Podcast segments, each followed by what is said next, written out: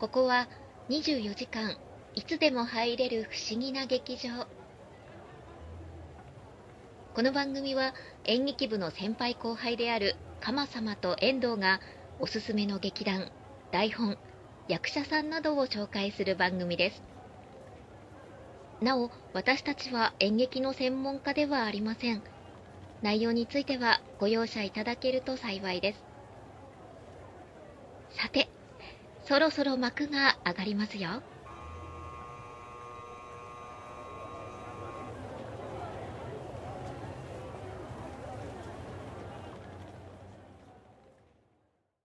皆様我々の劇場へようこそ。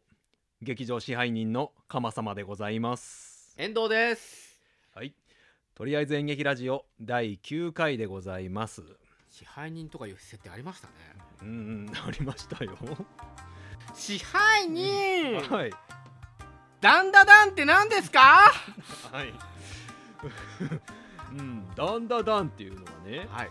あのジャンププラスっていうあの少年ジャンプの集英社があのやってるアプリで、えー見れる漫画なんですけれども、はい。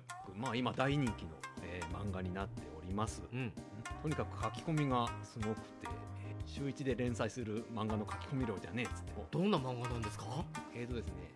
まあ主支人配人。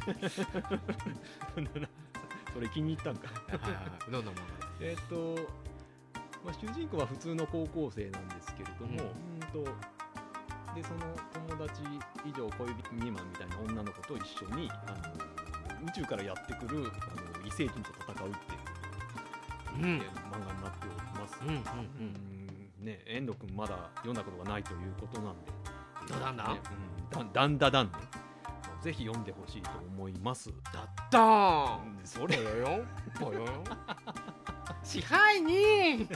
ごまかすな。えその漫画どうしたんですか？えー、とだからそのこの漫画のねあの主人公の名前がですね。はい。はい、えーそれでは今回のテーマいきましょう。ででん。高倉健伝説の役者。自分は不器用ですから。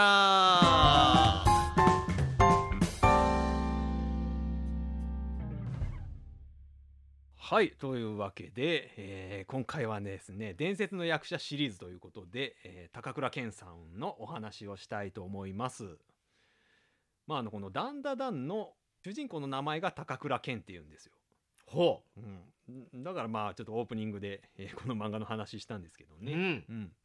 はい、えー、っと。網走番外地の。うん、そうそうそうそう。うん。では、えー高倉健さんの、えープロフィール紹介したいと思います。高倉健さん、えー1931年2月16日生まれ。で、えー2014年の、えー11月10日に、えー亡くなっております、えー83歳ですねで、えー本名は、えー、と小田剛一さんと言います。へえそうそう。五一。剛一っていうんですよね。高倉健って本名じゃないんですよ。でえっ、とまあ日本の俳優歌手で、えー、健さんの愛称で、えー親しまれておりました。うん。健さんが、あのー出た CM で言った一言ですね。えっ、と自分不器用ですから。えーこれが役柄だけでなく、えー、健さんの生き様を表す言葉として、えー広く広まりました。あれ？CM のフレーズだったんですか？そうそう CM のフレーズなんですよ。あれへえー生命保険の CM だったかな確か。えへえ僕なんか映画かなんかで出てきたシーンなのかなって勝手に思ってましたなんかそうですね。うん。映画でもなんか言いそうなんですけ言いどそう言いそうすごく言いそう。うん、映画ではないんですね。へはいそんな、えー、と高倉健さんの、えー生涯でございます。高倉健さん福岡県出身でございますえねでねこれが意外なんですけど福岡から、えー、と東京の大学へ進学して、えー卒業後に一旦福岡へ帰ります。えうん。えー、とでもあの東京で知り合った女性が忘れられずにですね、えー親の反対を押し切って、えー再び上京するというですね、なことがあったんですね。そうか勝手に北海道の人だと思ってました。ああそうですね。なんか北海道のイメージはありますよね。あの北海道の網走刑務所に入ってて。網走刑務所もそうですし、えー、と北海道が舞台の出てきて倍賞千恵子と会うんですよね。そうですね。もうそうケンさんの一時期の映画そればっかりですけれどそうですよねでスーパーの店員の人と結婚して駅員さんになるんでしたっけ？そうですね。なんかそんなような一緒かなって勝手に思ってたんですけど。そうそうそう。まあまあその辺の話は後からやりますけれども。北海道のイメージですね。北海道のイメージの方多いと思いますが、はい。えー福岡県の出身でございますね。すごいでもドラマチックですね。うんそうですねでまあ東京出てきて働かなきゃってことでえっ、となんか芸能人のマネージャーをやろうとしたんですけれども、へえー、とそこであの芸能関係の方からスカウトされて、えー俳優の道に進むことになります。へで、えーまあデビュー当時はあの演技が硬いとか暗いとかなんか散々言われたらしいんですけれども、うん。まああのあれですね人気映画ですね。あのヤクザの映画硬派なイメージありますね。そうですね、えー、とそれに出演したのがきっかけとなり、えーとまあ、売れっ子役者の道を、うん。えー登り始めることになります、はい。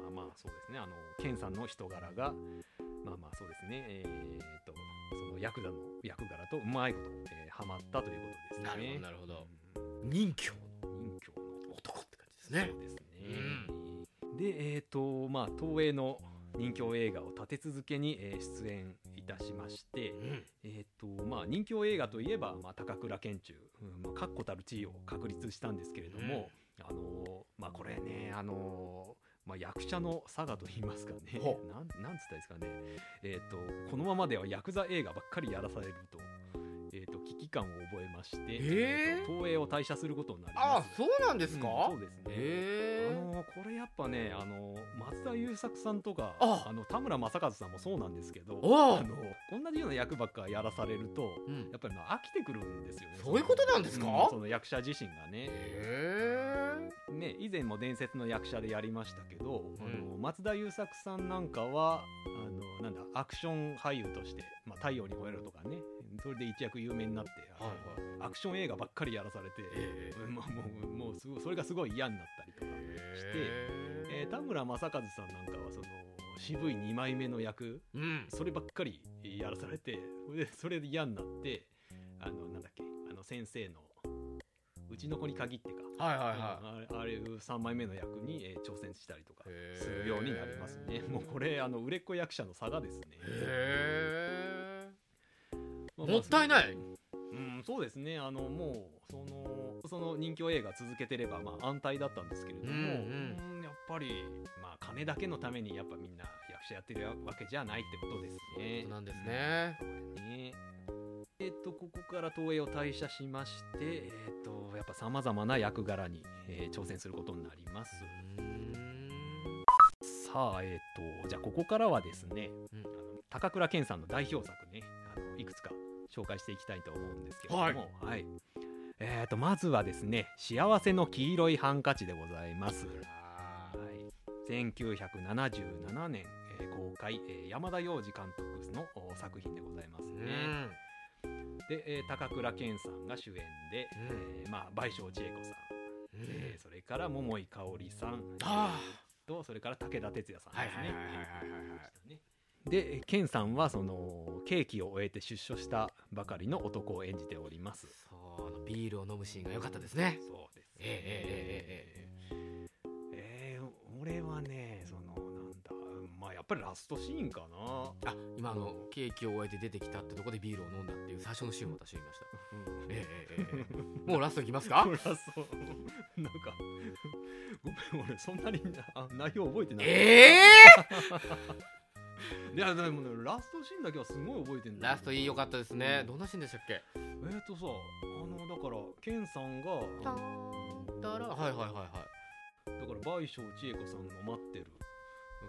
うん。お家に、えー帰っていくっていうシーンなんですけれども、はい。うん。あれはだから武田鉄矢と桃井かおりがうん。この車で去ってうん。それを見ているっていうシーンああそうですね。だからえええ入っていくとこ見てる武田鉄矢さんと桃井かおりさんの視点でえっ、と見せてるってことやえな。あとそのうん。黄色いハンカチですよね。うーんまあね。ね。うん。その軒先に一枚あるっていうんじゃなくてもう大々的にブワーッと黄色いハンカチがあってね。青い空があってね。緑があってね。そうね。あの絵も美しいですよね。それもやっぱり感動を呼んでると思いますよ。うん。ええそういうのをなうん。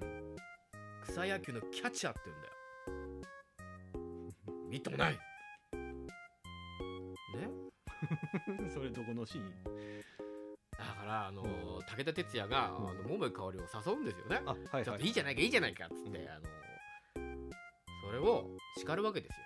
あ旅館かなんか。そうですそうですそうです。あーはいはいは不器用にね。いねスーパーの店員に恋するじゃないですか。よう覚えとるな。僕大好きですよ。あ本当あれそのスーパーの店員さんが倍賞千恵子さんそうなんです。はあそういうことか。でうん。初対を持つんですけど。うん。なんか友達をかばって殺人犯になるんやったっけ？何の話ですか？え違う。違うんですよ。違ったっけ？そう子供ができないんですよ。ああはいはい子供欲しいんだけども、ん。その大将千恵子は実はうん。昔に正体を持っててうん。そのことを高倉健に黙ってるわけですよ。で子供ができにくい体になっちゃってるっていうことをうん。黙っていたっていうことに源さん腹立っててうん。酒飲んで八つ当たりしてあ捕まっちゃうんですよ。ああああ酒飲んでなんかその周りの人と喧嘩しする。そうなんでそうなんですそうだそうなんです。そうだそうだわそれで捕まっちゃうんやそうなんですよ。あでもそういう事情も知っててーうん。お前そんなことしてる場合じゃないぞってちゃんと言ってくれる渥美清。寅さんですよね。はいはいはい出とね。山田洋次ファミリーとしてね。はいはいはいタコ八郎じゃなかったですかね。あの喧嘩相手になっちゃうの。ああそうだええそうですよそうですよ。そうか。結構喧嘩っぱいとこ出ちゃうんですよね。うん。源さんとして。うん。でもやっぱりそれはその網走番外地のあの頃のうん。人気をやってた。はいそこら辺が垣間見える不器用な男としてね。うん。狂気も持ちながらもうん。常に傷を持ちながらっていう役柄がねその高倉健の作ってきたイメージに対してもコミカルでうん。だけど人情も溢れてて、うん。不器用な感じのぴったりの役でしたよね。うんそうですね。で武田鉄矢の軽薄さがまたっててね。そうですね。フォークで髪長くてチャラチャラしてて、女をナンパするために車だけ乗っててみたいな。そうですね。今の武田鉄矢さんはだいぶイメージ違いますけど、まあ、当時はね、うん。まあ、まあそんな役もやっていましたね。女の尻ばっかり追っかけてるみたいな。ね。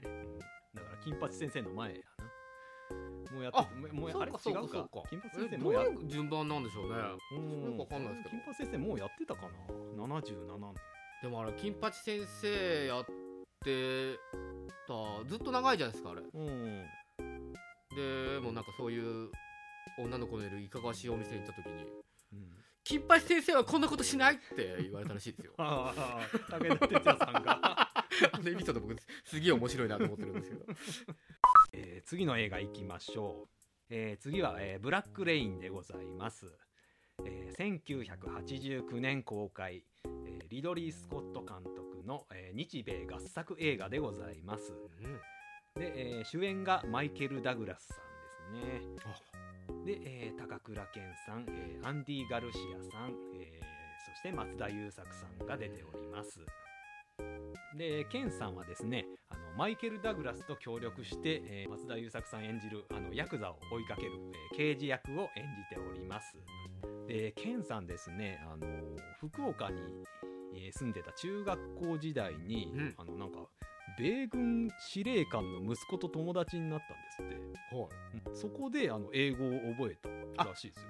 英語ううん。だからまあ当然あの日米合作映画なんで、ん。会話のシーン結構英語があるんですけど、うケンさん普通に英語で喋ってましたね、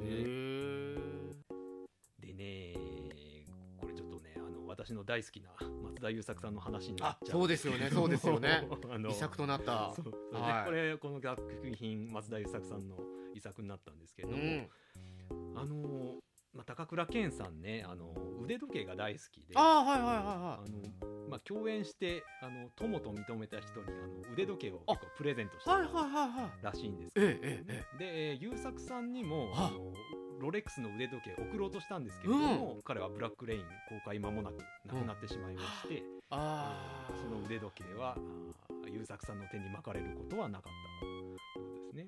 ただまああのみゆき夫人があの今も大切に保管している。えー、すごくいいエピソードなんですけど、私その腕時計もらったって人聞いたことありますよ。ああケンさんに？えおおー。だえ誰ですか？え坂東英二。あそう。友と認められたんですね。よかったですね。仲良かったんだ。松田優作と坂東英二だと ちょっとあのエピソードのなんか変な感じになっちゃってごめんなさいね。ババンドエイジさんね。めっちゃ嬉しがってましたよ。ケンさんに腕時計もらったっつって。好これねケンさんにもらったんですよ。ねきな食べ物は何ですか？僕はねゆで卵がね。いいですね。さすが抑えてますね。えうわ恥ずかしい。そうそんなことがありましたー何個食べるんですけど？そうやな1日5個か6個ぐらいはいくかああ本当本当6個って言ってましたね。なもうええやろ。マジカル頭脳パワー。さあ今週も始まりました。いやいや似てねえ似てねえ似てねえ。もうやめようやめようよかったです。よかったです。うんよかよかよかったですね。よかったです。ブラブラックレインね。よかった。ブラックレインよかった。はい。え なんだよ。ブラックレインでしょ今の話。はい、はい、そうそうでしょ。いいですね。はい。じゃあ次の映画いきましょう、えー続いての映画が「ポッポ屋」でございます、はい、1999年公開の、えー古畑康夫さんの監督作品でございます。この映画でバンドエイジと一緒だったんですよ。あれ坂東さん出とった？あ出てました出てましあた本当。え違うのかな？あれ大竹しのぶ出てたやつですね。大竹そうそうそうはいはい大竹はいはい。はいしのぶさん高倉健さん、はいはいはいえー小林年次あさんえー広末涼子さん。そうだ。えー、とあと志村けんさんあー出出てたかもしれ出ないええあのなんだ？飲み屋さんではい一緒に飲んではいはいはいはいはいはいけん志村けんさんすげえ酔っ払うっていう。あで、えー、ケンさんはあの間もなく定年を迎えるあの駅長さんを演じております。ね、あの雪の中でね、えー、とホロマイっていう架空の駅の駅長さんをええー。やっておりましたうね。その駅をやってる線が、えー廃線になることが決定して、その廃線とともに、えー自分も引退するっていう。ただだけどネタバレになりますが、えーと奥さん役で大竹しのぶさんが出てましてね。で、えー、と2人の間に子供が生まれたんですけれどもあのもうすぐ亡くなっちゃうんですよ。で、えー、と定年最後の数日間に、えー、とその亡くなった娘があの成長した姿をあの自分に見せに来るっていう、駅舎にねうんちょっとあの、えーファンタジーな、えー作品となっております。まさにケンさんにぴったりの、えー役でしたけれども、いやーこれすごい寒い冬のロケの時にはい、ロケって結構待ち時間あるんですって？うんまあまあそうね、その中も高倉健は一切椅子に座らずにずっと立ってるんですって。はいはいはいあの座っちゃうと衣装にシワがつくから衣装さんに申し訳ないっつって。立ったまま待って。ずっと健さんなんえでバンドエイジが言ってました。あ そうなんだ。え。そうやな。あのケンさんほんますごいね。もういや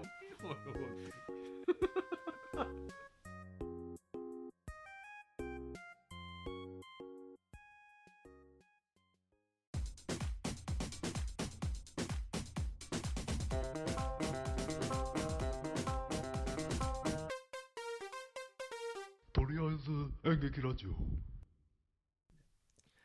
支配人だからそのつなぎはな ちょっとちょっとすいません。一回収録途切れちゃいましてね。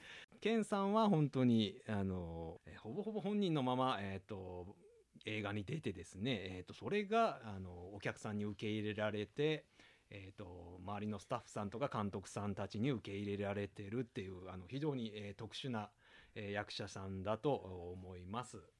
で健さん特にあの役者になりたいっつって上京したわけではないんですけれども役者がやりたかったわけではないんですねでもそんな中でもあの役者の仕事の面白さを見つけて、えー生涯演じ続けたとやろうと思えば芸能界も引退できたと思うんですけれども、えー、とそれでもあの周りの期待に応えようと思って、えー、と生涯あの役者をやり続けたっていうのはあの非常に、えーかっこいいと思います。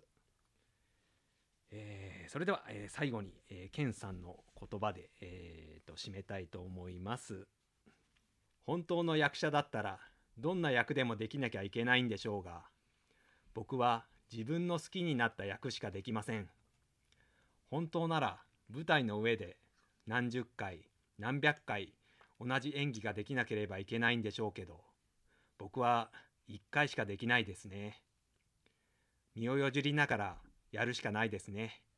ここまで来ちゃったから。高倉健。